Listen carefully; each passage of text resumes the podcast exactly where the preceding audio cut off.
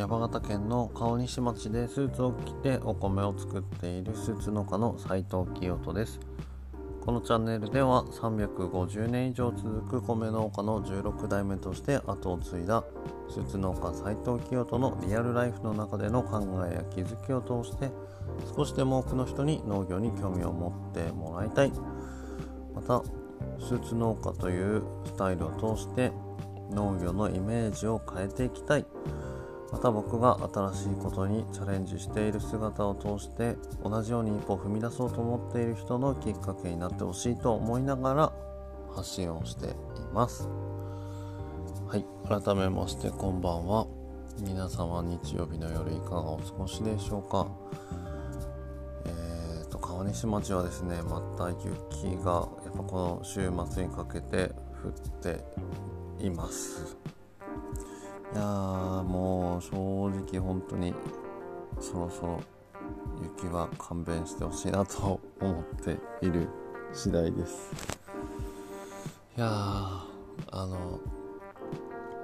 まあ前提としてこの雪、えー、があるからこそ、まあ、僕たちは美味しいお米を作ることができるという、えー、まあ、とても大きな恩恵を授かっているわけではあるんですけれどもうーんこの毎日毎日除雪をしなければ生きていくことが難しいというような雪国ならではの過酷さも味わっています。うん。まあでもこれはまあみんなこの土地に住むみんな同じように、えー同じようなことですし、うんまあ、この土地で、えー、生きていく上では、えー、まあ、欠かせない存在なので、まあ、嫌だ嫌だとは言ってられないわけなんですけれども まあそれでも、うんまあ、みんな多分思思うのかなとは思いますが頑張っていきます。はい、えー、そんなわけで今日なんですけれどもちょっと今日はコーヒーと農業についてお話をしていこうと思いますがところで皆さんはコーヒー好きですか？結構今はもうコンビニでも1杯100円からコーヒーを、えー、売っている時代なのでコーヒー飲む方は非常に多いんじゃないかなと思いますし毎日コーヒーを飲んでいるという方も今たくさんいるんじゃないかなと思っているんですけれども、えー、僕もですねコーヒー好きなんですね。うん、で、えー、実は子供が生まれる前今から6年ぐらい67年前ですかね妻と一緒に週末だけ地元の図書館でカフェをやらせていただいていたことがありました。ちょっとそのことについてはまた別な機会にお話をしていこうと思うんですけれどもうんまあそんなことなのでコーヒーは好きなんですね。でまあ、うん、と自宅でコーヒーを豆からあの抽出抽出する、え、コーヒーの器具とかも結構いろいろ持っているので、うん、あのいろんなところからコーヒー豆を買って入れたりすることも、え、毎日のこうルーティンとしてあったりするんですけれども皆さんはどうですかね？そのコーヒーをコーヒーを豆から買ってきて家で入れたりとかっていうことはあったりしますかね？でこのコーヒーの、えー、まあ、ムーブメントというか数年前からですねサードウェーブということで第3のこの流行りというかコーヒーブームということで、うん、サードウェーブの特徴としてはうんとまあざっくりというと今までってなかなか、えー、その各国の各農園まで指定してこうコーヒーを買って飲むっていうことってなかなかなかったんですけれども、うんまあ、このインターネットの発達も相まって今は結構誰しもがインターネットを通して、えー、いろんな国のいろんな農園のコーヒー豆というのを購入することが可能になっていますよね。うん、でコーヒーも当然あの農業なんですよ。農産物なわけです。知らない方ももしかしたらいらっしゃるかもしれないんですけどもそもそもコーヒーというのは、まあ、コーヒーチェリーと言われるようなですねあの果実の種の部分なんですね、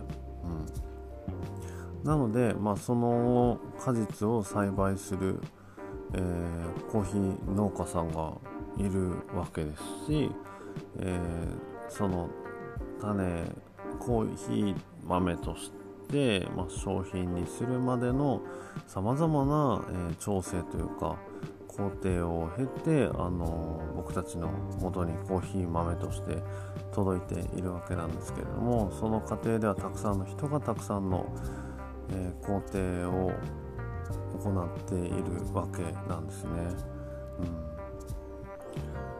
うん、でですねうんとまあそういう感じでコーヒーって今いろんな選び方があると思うんですけれども当然あの同じ国のコーヒー豆だとしても品種だったりだとか栽培されている地域だったりだとか、まあ、それこそ農園によって全然、えー、まあ、豆の味というかコーヒーの味って変わりますよね。うんえー、実はですねこれはコーヒーも当然そうなんですけれども、えー、こと日本におけるこのお米についても同じようなことが言えるわけなんですよ。うーんと分かりやすい品種で言うと例えばコシヒカリって皆さんご存知ですかね日本ではもう相当メジャーな品種だと思うんですけれどもなのでにこのコシヒカリというお米に関しては日本全国多分全ての県で作られている品種なんじゃないかな。と思うんですけれどもこのコシヒカリに関してもですね例えば北海道で作っているコシヒカリと、えー、沖縄県で作られているコシヒカリとでは同じ品種なんだけれどもおそらく全然味が違ったりします。それはですね、うんまあ、同じ品種だとしても作っているその土地の気候によって結構大きく味が違ってきたりします。で、うんまあ、もっと細かく見ていくと、えー、例えば、えー、山形県僕が住んでいる山形県で作っているコシヒカリだとしてもうんとえー、農家さんが違う場合ってまあ当然あるわけなんですけど、えー、例えば僕が作っているコシヒカリと、えー、どっか別の県内の違う農家さんが作っているコシヒカリとではまたそれも違ってくるんですね。同じ地域だとしても、うん、農家さんが違えば、えー、また条件が変わってくるわけなんですね。まあ大きく違うのはえー、まあ、まずはその肥料ですね。お米にあげる栄養分としての、肥料がどういうものを使っているのか。でそれをあげているタイミングであったりだとか、えー、まあ、うん、その後のこう水の管理だったりだとか、まあ、収穫をするタイミングだったりだとか。でもっと言うとその収穫をしてから、えー、僕たちの元に来るまでのこのお米の、えー、製品として、えー、調整をするさまざまな工程によっても味が違ってきたりするわけなんですね。うん、なのでそうやって考えていくと結構面白くないですか？同じ、えお米一つとっても僕たちの元に届くまでにさまざまな工程がたくさんあって、えそれが条件が違ってくると、え結果としては全然同じ品種だとしても、え同じ土地で作っているものだとしてもだいぶ味が変わってきますよということで、うん、なのでえっ、ー、とまあ皆さんお米を買って食べてらっしゃる方も多いとは思うんですけれども意外とその辺をこうどこまで、えー、選んで買っているかというかその例えば農園とか、えー、作っている農家の人までこう選んで買うことでまたそれはそれで違ったお米の楽しみ方をできるんじゃないかなというふうに、えー、まあコーヒーを通してそういうな風に思っているというお話でした。はい。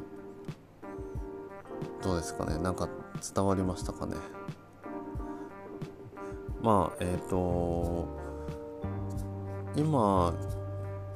えっ、ー、と情報発信を積極的にする農家さんも数年前に比べたらかなり増えたので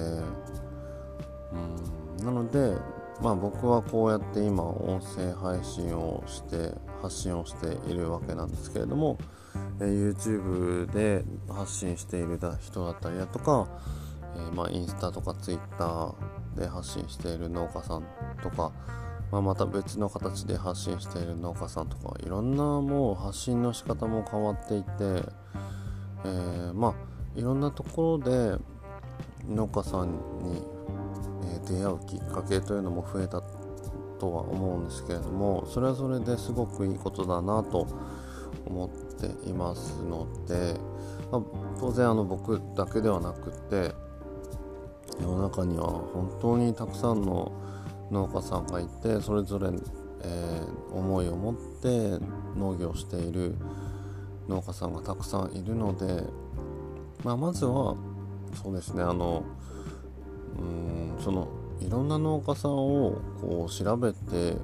え知ってみ知ってみるっていうか、うん、知ることでやっぱこう広がっていくことがたくさんあると思うので、そうですね、まあ、まずおすすめとしては、えー、いろんな農家さんがいるということを知っていただけたら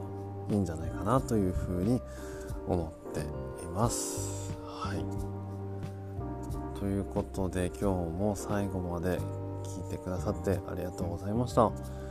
えっ、ー、と、インスタグラムのストーリーの方では、えー、僕のよりリアルなリアルライフをお届けしておりますので、えー、プロフィール欄にリンクをまとめて貼っていますのでそちらもぜひ覗いていただけたら嬉しいです。はいそれでは今日もありがとうございました。